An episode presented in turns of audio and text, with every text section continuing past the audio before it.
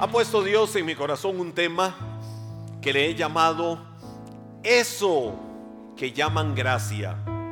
Ese es el título de lo que comparto como verdad de Dios a tu vida hoy. Eso que llaman gracia. Ahora, eso que llaman gracia, ¿cómo poder entenderlo? ¿Cómo poder entender la gracia de Dios? Bueno, el término más utilizado eh, para usar la gracia de Dios o para definir lo que es la gracia de Dios, eh, nos lo encontramos tanto en el Antiguo como en el Nuevo Testamento en la Biblia. Mucha gente dice gracia de Dios y lo liga solo con el Nuevo Testamento. No, en el Antiguo Testamento nos encontramos en abundancia la gracia de Dios.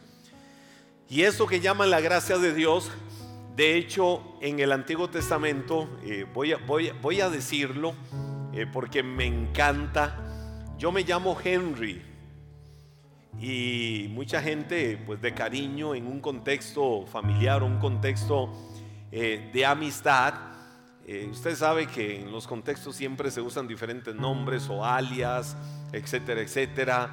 por ejemplo, en mi contexto privado de familia, privado y exclusivo de familia, Mis sobrinos, solo Angie me dicen, Angie. Eh, eh, me dicen esa frase. Una vez se la escucharon a mi hermano mayor, les hizo gracia y desde ahí empezaron a decirme solo Angie. Y hoy cualquier cosa en algún grupo es Angie o me llaman tío Angie, etcétera, etcétera. Pero eso es exclusivamente en el contexto de familia. Cualquier otro es un delito.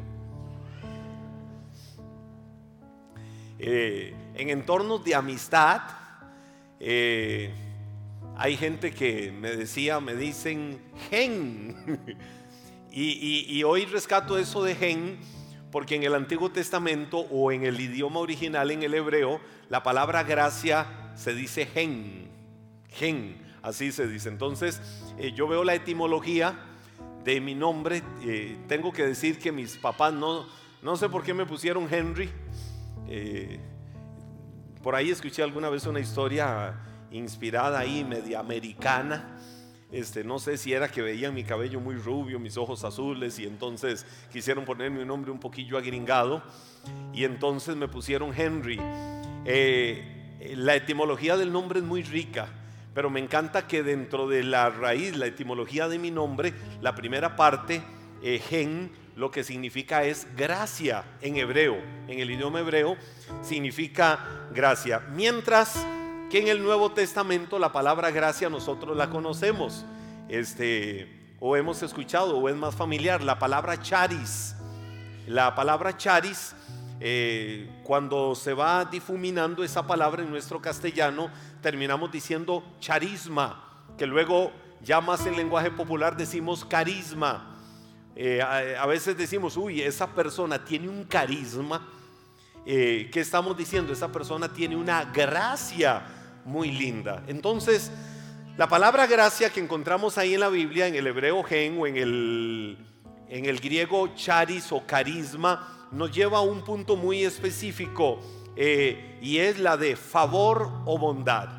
Cuando usted escucha que se dice gracia de Dios, lo que se está diciendo es el favor de Dios. O lo que se está diciendo es la bondad de Dios. En especial si ésta ha sido ganada sin merecerla.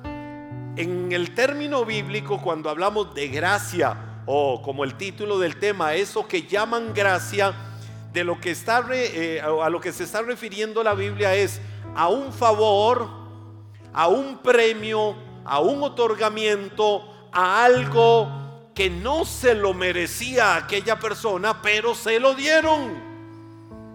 Cuando yo vengo y pregunto, ¿nos merecíamos nosotros la eternidad? ¿Nos merecíamos nosotros la misericordia de Dios? ¿Nos merecíamos tanto amor? No, Quizás vemos la lista de méritos y decimos no lo merecíamos, pero si hoy sabemos que caminamos en la gracia de Dios es porque hay algo que está por encima de los méritos y eso que está por encima de los méritos es el eterno amor de Dios por cada uno de nosotros. ¿Cómo va a decir alguien alguna vez? Es que seguro Dios no me ama. ¿Cómo que Dios no te ama? si Dios sin considerar tus méritos, si Dios sin considerar todo lo que hayas hecho bueno o malo en la vida, no te está juzgando por lo bueno o lo malo en tu vida, Dios te está juzgando por su amor. Y cuando Dios te juzga por su amor, lo único que hace es soltar, derramar eso que llaman gracia sobre tu vida. Y eso que llaman gracia es lo que hoy nos tiene en este lugar, diciendo Jesús es el Señor y es el que me amó, el que me rescató y del que puedo hablar que cambió mi vida literalmente. Ahora, ¿por qué? es sorprendente la gracia de Dios. ¿Por qué la gracia es sorprendente? Bueno, sencillamente porque Dios tomó una decisión. Dios escogió bendecirte y no maldecirte.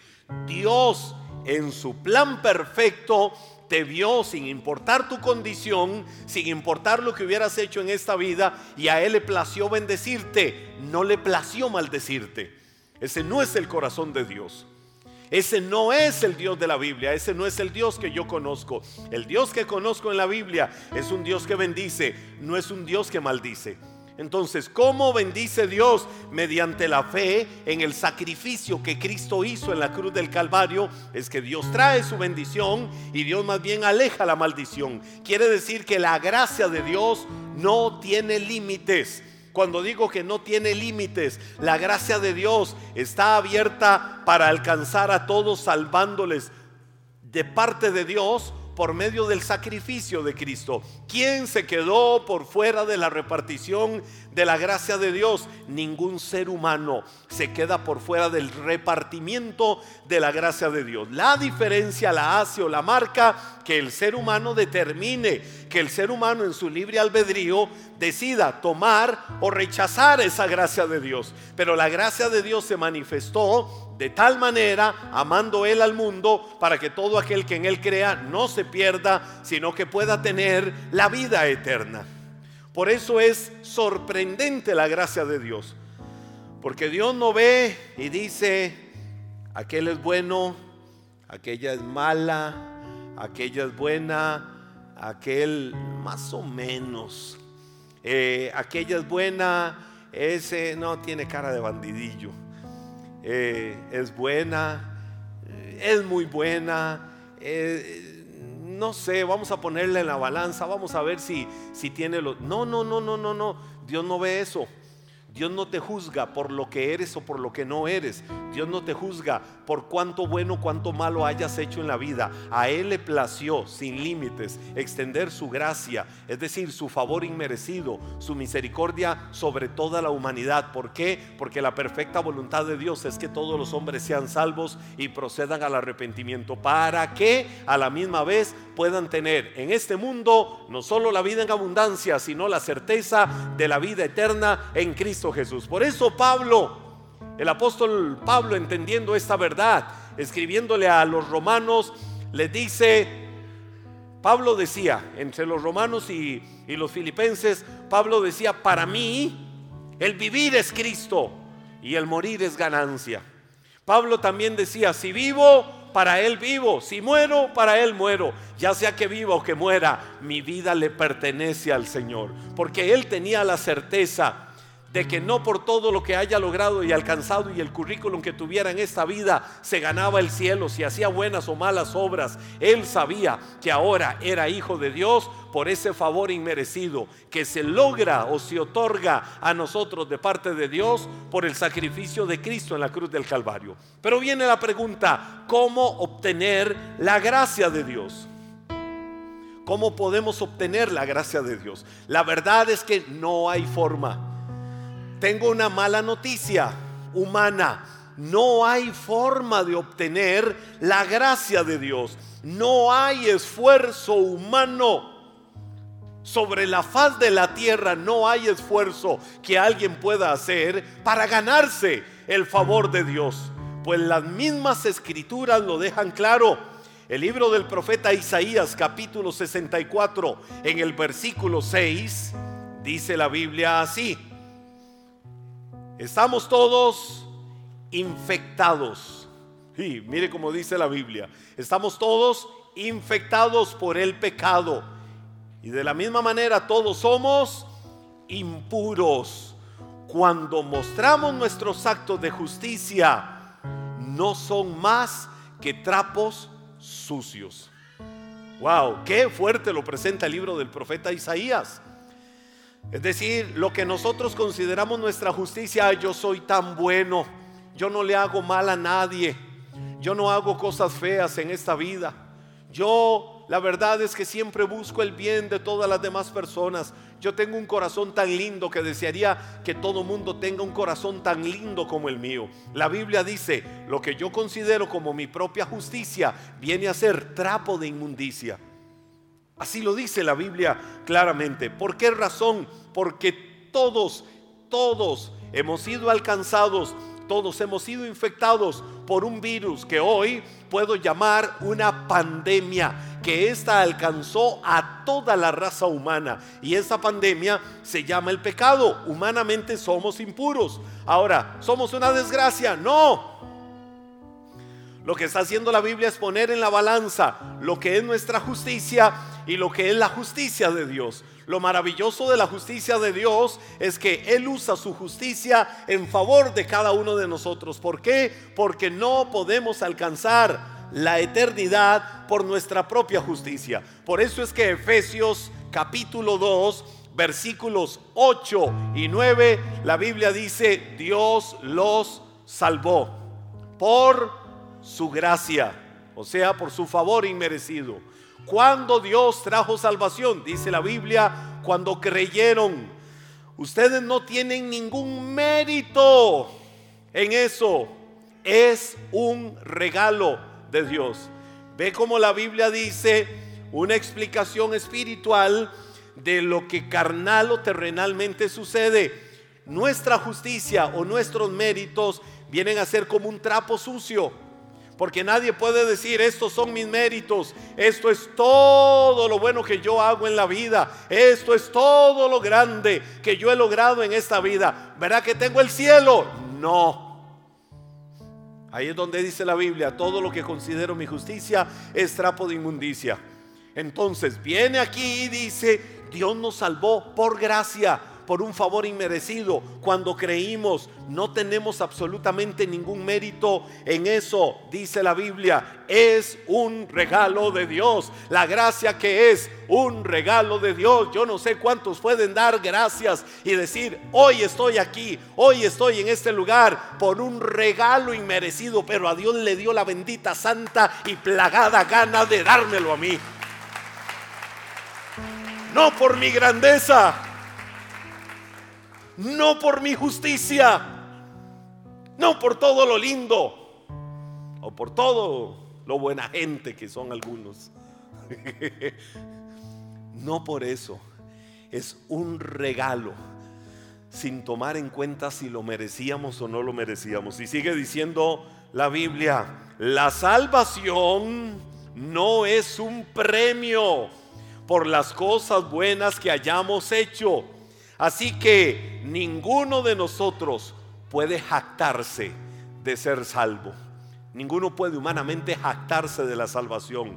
Tenemos que gloriarnos en aquel que hizo todo el trabajo. ¿Cuál fue su trabajo? No dejó una sola gota. Todas vertieron, todas cayeron de aquella cruz, pero en aquella gota, una por una, de dolor que Él entregó en la cruz del Calvario, te estaba viendo no importando tus justicias, no importando lo que hubieras hecho o no hubieras hecho, Él te estaba viendo y te estaba viendo con un amor sin límites, porque su perfecta voluntad es que un día en la eternidad estemos reunidos juntamente con Él, adorándole, exaltándole y viviendo por la eternidad.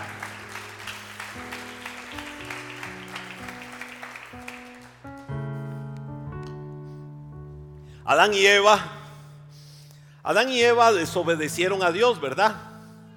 Le dijo el Señor, no coman del árbol que está en medio del huerto. Sin embargo, en su libre albedrío, en su libre decisión, ellos fueron y comieron del árbol. Mire, Adán y Eva me recuerdan mucho mi niñez. Estábamos donde mi abuela siempre, la mayor parte del tiempo vivíamos donde mis abuelos. Y llegaba mi abuelo Cuyito Monje y ya me veía a mí midiendo y calculando un árbol de los árboles frutales que él tenía. Y entonces mi abuelo llegaba y me decía, no se suba a ese árbol, porque vea que emergencias está así lleno de gente. Yo en mi inocencia de niño, siempre que mi abuelo me decía, no se suba porque emergencias está muy lleno, entonces a mí me daba la curiosidad, me subía al árbol a ver qué era el asunto, por qué el árbol eh, eh, qué relación tenía con emergencias y si había algo que yo pudiera encontrar que me explicara que por qué emergencias estaba lleno. Cuando estaba abajo con la cabeza abierta o estaba en emergencias o aquí en la clínica del seguro cuando me estaban cosiendo, yo decía, ya entendí. Y no crea que eso me pasó una vez. Ay, mire, yo tengo un Dios de milagros. Porque ustedes ven mi cabecita. Porque tengo un Dios de milagros? Porque no se me ve una sola de todas las cientos de cicatrices que quedaron ahí. Cuando yo decía, ¿y por qué me dicen que está muy lleno? Voy a subirme al árbol a ver por qué es que emergencias está muy lleno. Y me llevaba un golpe, y me llevaba otro golpe, y una caída, y una herida, y otra herida, y etcétera, etcétera, etcétera. Adán y Eva, viene el Señor y le dice, no desobedezcan, no van a comer del árbol que está en medio del huerto, porque el día que de él coman serán abiertos sus ojos. Entonces se fueron a ver, eh, subordinada a la serpiente, engañando a Eva y Eva a la vez a Adán. Aquí no es de quién hizo caer a quién, porque la tendencia del ser humano es, ah, fue culpa de... Y entonces se van al otro y, ah, pero fue culpa de... No, aquí es de que todo se encadena. Y esa cadena nos ha seguido a nuestros días.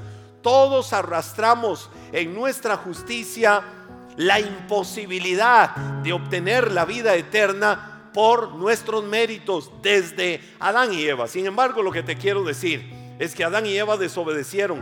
Sin embargo, yo me encuentro en Adán y Eva la gracia de Dios. A veces decimos rebeldes, pecadores. Yo he visto gente debatiéndose ¿Y por qué Adán no se le paró firme? Adán fue el que dio el mal ejemplo. Y Adán, en su mal ejemplo, que ha enseñado a todos los hombres que de verdad en la casa ellos son los que tienen la última palabra. Adán come de este fruto. Sí, mi amor.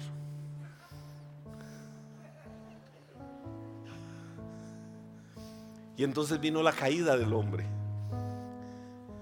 Y mucha gente se debate en eso. ¿Y pero por qué Adán no le dijo que no? El Señor la hubiera desaparecido, hubiera hecho caer un rayo del cielo. De todas maneras no hubiera caído un rayo del cielo porque la lluvia vino por primera vez en el diluvio.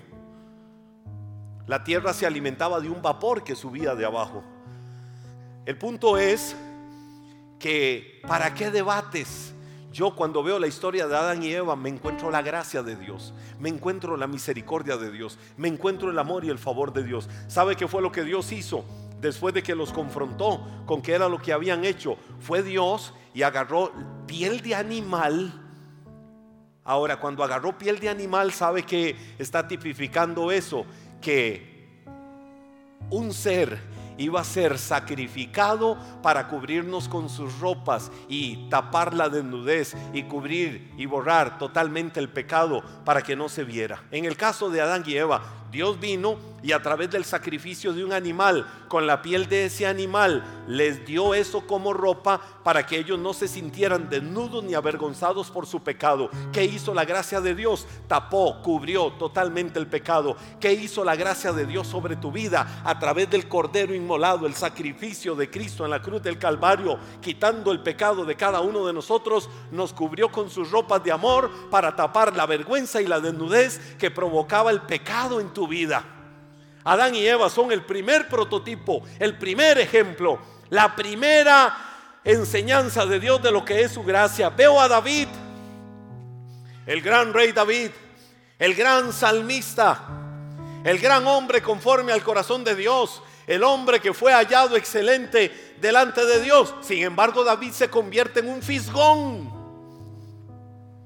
porque David está en la terraza de su casa y al otro lado, en una humilde casa allá, estaba Betsabé bañándose, una hermosísima mujer. Estaba bañándose y David se asoma, se levanta y ve aquello y empieza a adorar a Dios. Grandes y maravillosas son tus obras. Y David como fisgón, ¿qué fue lo que hizo?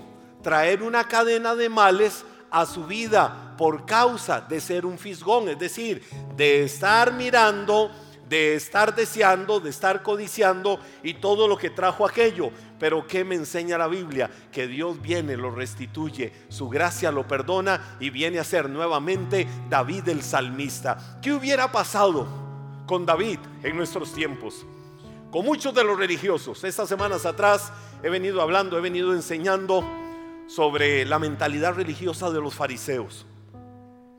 Que todo lo juzgaban por apariencia, que todo lo juzgaban por si veían lo que la gente hacía y qué era lo que no hacía para señalarlos y juzgarlos. ¿Qué hubiera hecho David como salmista en nuestros días, en nuestros tiempos? Probablemente muchos de los religiosos de nuestros días hubieran agarrado a David y lo sacan a patadas de la iglesia. Ah, ¿y qué se hizo David, aquel que adoraba tan lindo, aquel que cantaba tan lindo, que sacaba unos salmos? No, tuvimos que meterlo a año y medio de disciplina. No, tuvimos que entregarlo a Satanás. No, tuvimos que hacer esto con David. No, ¿sabe qué hizo Dios? Vio a David, lo amó y lo restauró para volverlo a levantar, para volverlo a restituir y que nuevamente fuera puesto en su lugar, vestido de honor y de gloria, de tal manera que el Señor decía, ese hombre es un hombre conforme al corazón mío. No lo agarró Dios y lo tiró a patadas fuera, como lo hacen la manada de religiosos de nuestros días.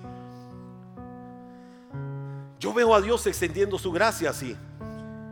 Yo veo a Pedro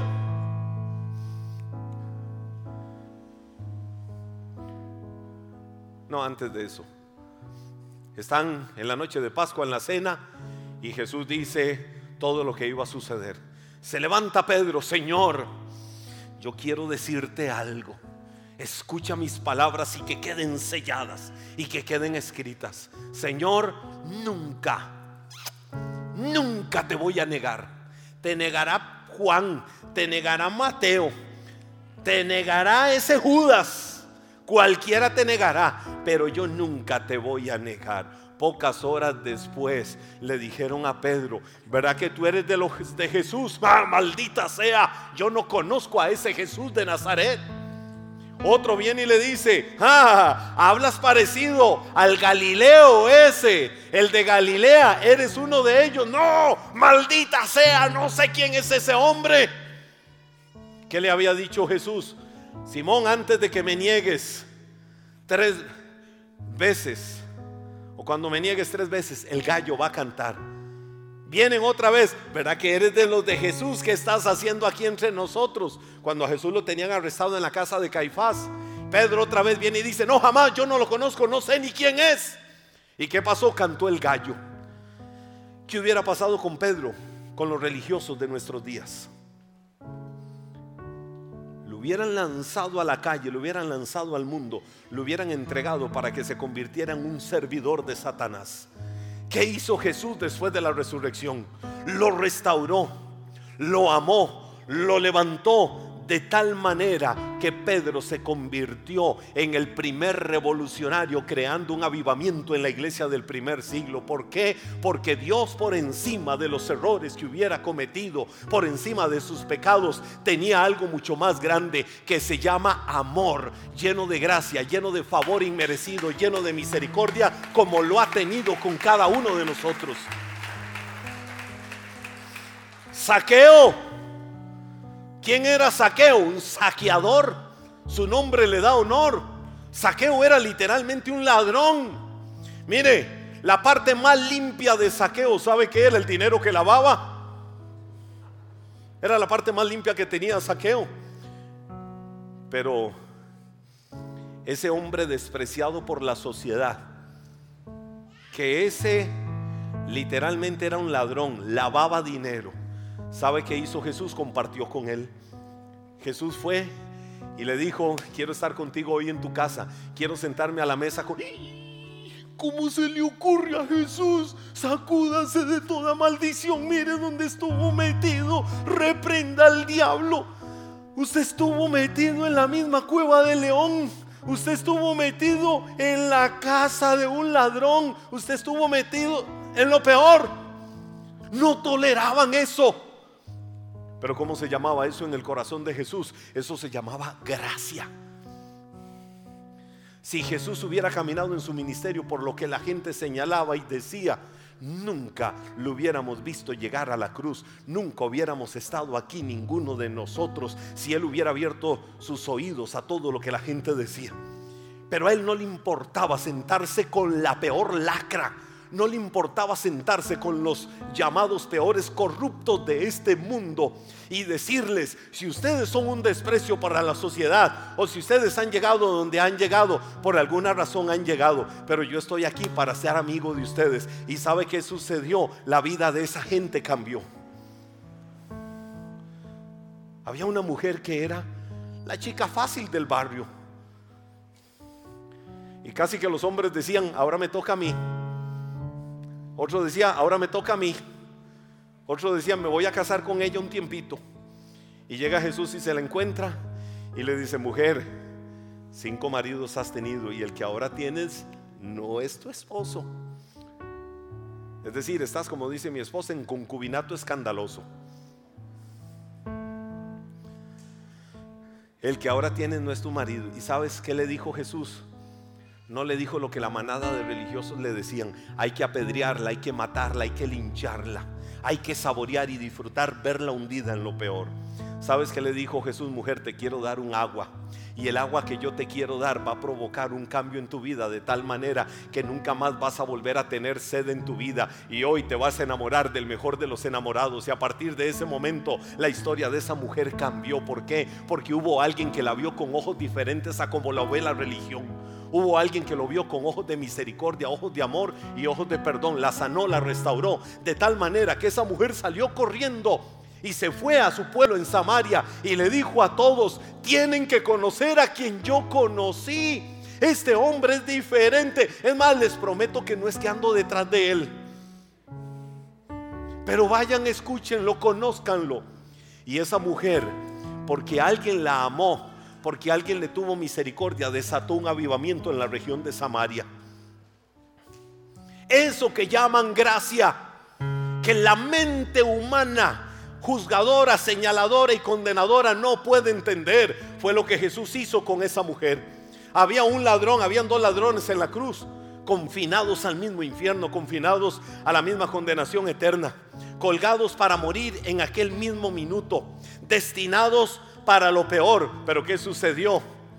Sonriente, en medio del peor dolor, ese hombre le dijo a Jesús unas palabras, clamándole y pidiéndole que tuviera misericordia. Y Jesús vio no lo que el hombre ve, Jesús vio el corazón de aquel hombre y Jesús le dijo, te voy a decir algo, esa misma tarde, hoy, hoy, hoy mismo, esta misma tarde, refiriéndose a ipso facto, es decir, al mismo momento en que morían, vas a estar conmigo en el paraíso, vas a estar conmigo en la eternidad. ¿Cuántas veces, incluso nosotros religiosamente, más de una vez hemos tenido, yo, miren, más de una vez he tenido que decirle, Señor, eh, sácame, sácame, sácame esa mentalidad de juez, porque algo tenemos todos de jueces. Sácame esa mentalidad de juez, de estar viendo lo malo, señalando y juzgando todo lo feo que hacen las demás personas. No quiero ser así. Yo quiero estar libre de eso. ¿Cuántas veces hemos tenido que pedirle al Señor eso? Porque tal vez, mire, alguien murió. Yo he escuchado gente, murió fulano de tal, debe estarse quemando en los mismos infiernos ese desgraciado. Y decretamos juicios de sentencia eterna sobre alguien.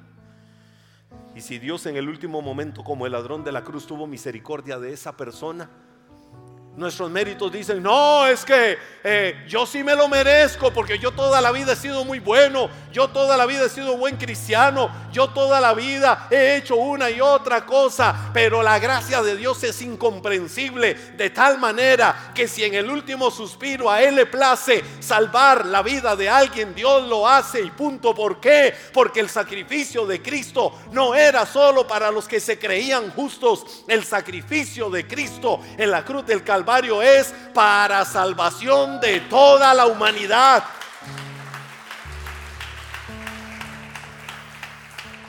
Contrario al hombre, Dios en su amor está buscando más maneras de llevarnos a la casa suya que mantenernos afuera. ¿Cuántos con sus vidas más bien provocan que muchos se queden afuera? Pero Dios con su amor, Dios con su gracia, contrario a lo que hace el hombre, cada día quiere revelarse a la humanidad para mostrarle su amor. Y te digo dos cosas.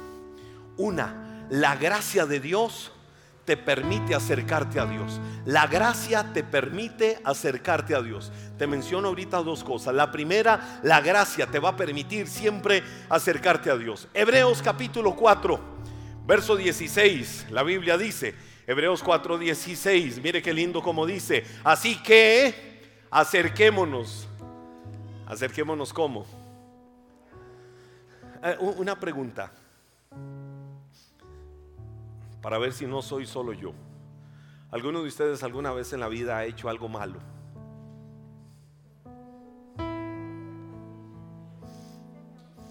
¿Alguno de ustedes alguna vez de niños hicieron algo y ay, ay, ay, iban y se escondían, como iba yo y me escondía detrás de una pila para decir, yo no fui.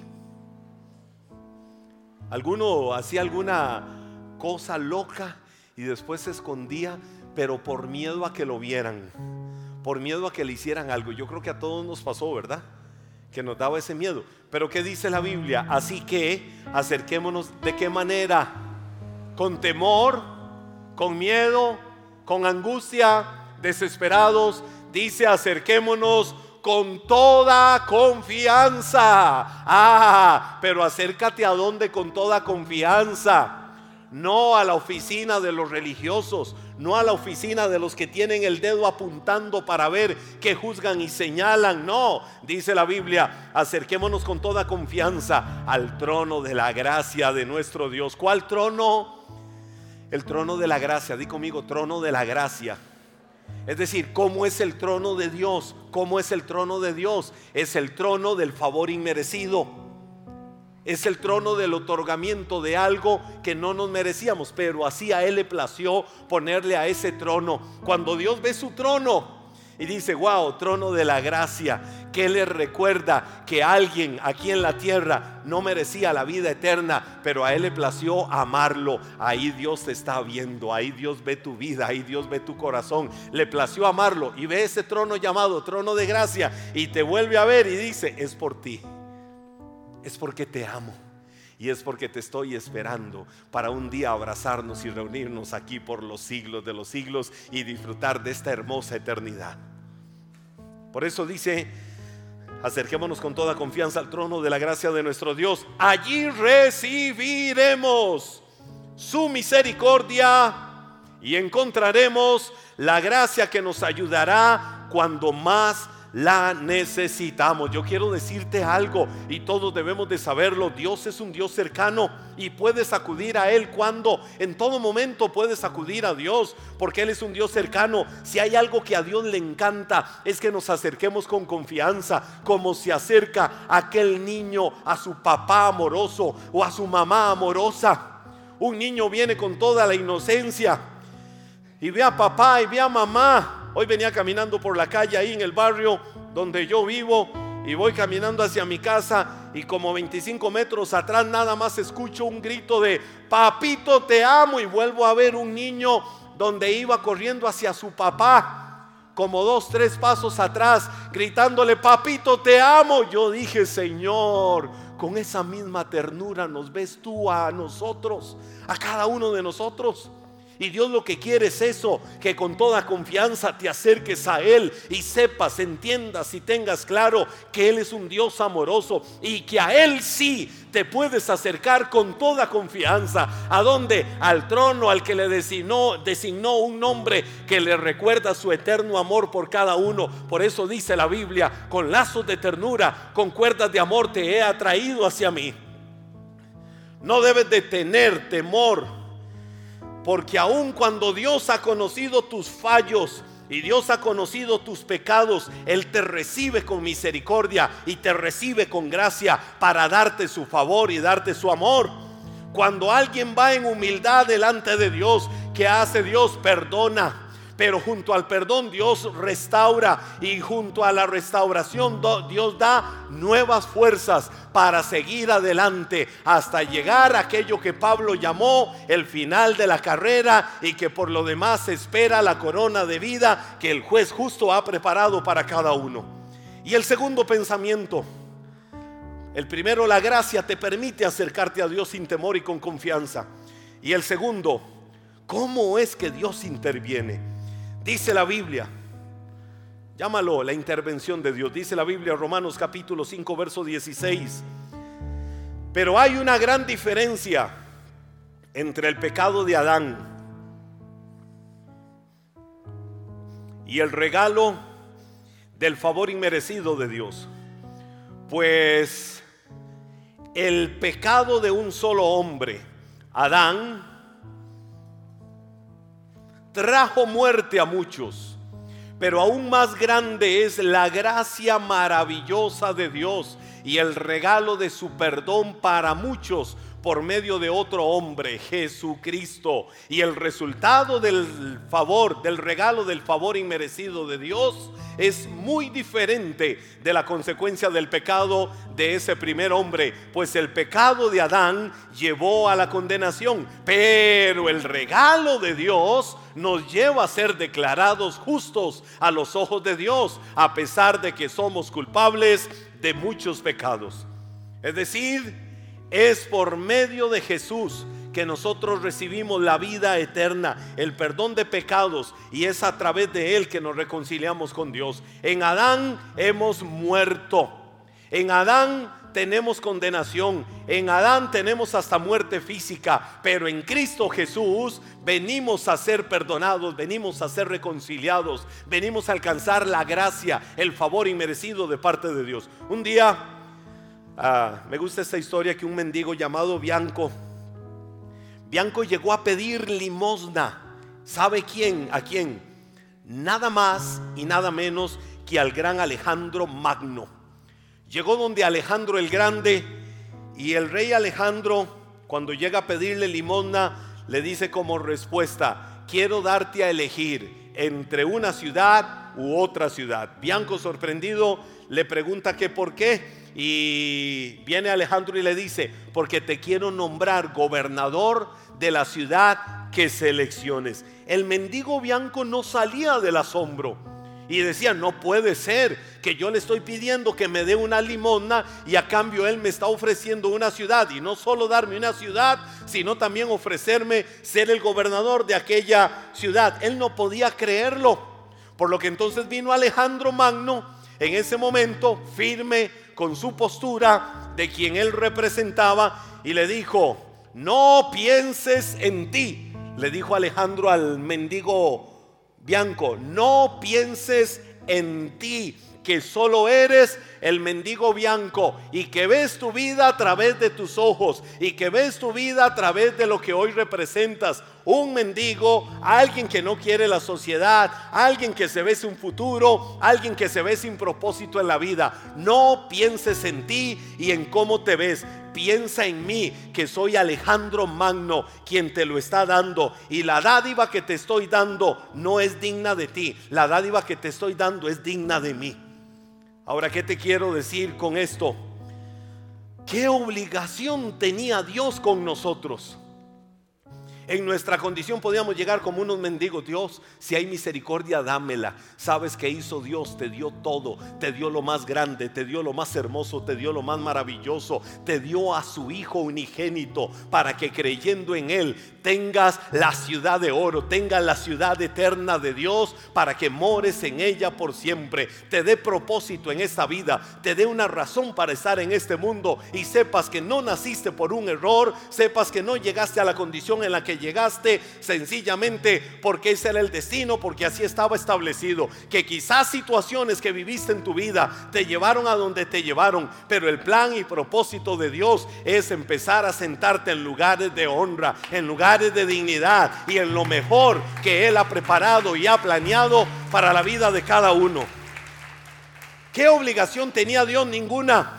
Pero Dios intervino por una sencilla razón, por amor, porque Dios te ama. Esa intervención tiene solo un nombre y se llama gracia. La gracia de Dios no depende del que la recibe. La gracia de Dios depende del que la otorga. Dios mismo. Y Él te la otorgó. Vive tu vida cada día entendiendo que eso que llaman gracia es lo que Dios ha hecho en tu vida, más allá de como la gente, el hombre y la condición de este mundo te vea. Punto. Dios me ama, Dios me salvó, Dios me vio con ojos de amor, no me vio por mi justicia, no me vio por mis pecados, no me vio por mis errores, me vio por gracia. Y aunque el mundo quiera lincharme, aunque el mundo quiera tirarme abajo, Él me quiere sentar en lugares de dignidad y en lugares de honra. Ponte de pie y dale gracias y dale gloria al Señor. ¿Sabes qué? Solo con gratitud en el corazón y si puedes levantar tus manos, si puedes hacerlo, solo con gratitud en el corazón. Hoy puedes verte como aquel Mateo, Mateo aquel publicano o aquel cobrador de impuestos. Fue despreciado por todos, pero escogido por Dios para ser el primer testigo en las páginas del Nuevo Testamento de toda la maravillosa obra del amor y la gracia de Dios. María Magdalena, aquella mujer poseída por siete demonios, pero después viene a ser designada por el Señor para ser la primera mensajera que anunciara la resurrección de Cristo. La gente la vio como, ah, María Magdalena, sí, la endemoniada. Cristo la vio como una anunciadora de la más grande noticia de la humanidad. Jesús se levantó, la muerte no lo pudo sostener, Él ha resucitado. Pablo el apóstol, empeñado en destruir la iglesia, empeñado en asesinar cristianos, sin embargo fue llamado por Dios y constituido el más grande perito arquitecto para edificar la iglesia del primer siglo. Hoy canta, canta al Señor, canta dándole gracias por lo que es su amor y misericordia. Una vez un discípulo se acercó a su pastor y le dijo, pastor, yo no entiendo por qué la Biblia dice, a Esaú aborrecí. El pastor viene y le dice, quiero decirte que yo no entiendo por qué la Biblia dice a Jacob amé. Eso tiene solo un nombre, gracia de Dios. Hoy quiero decirte que Dios te amó. Y porque Dios te amó, camina con la dignidad del amor con el que Dios te vio.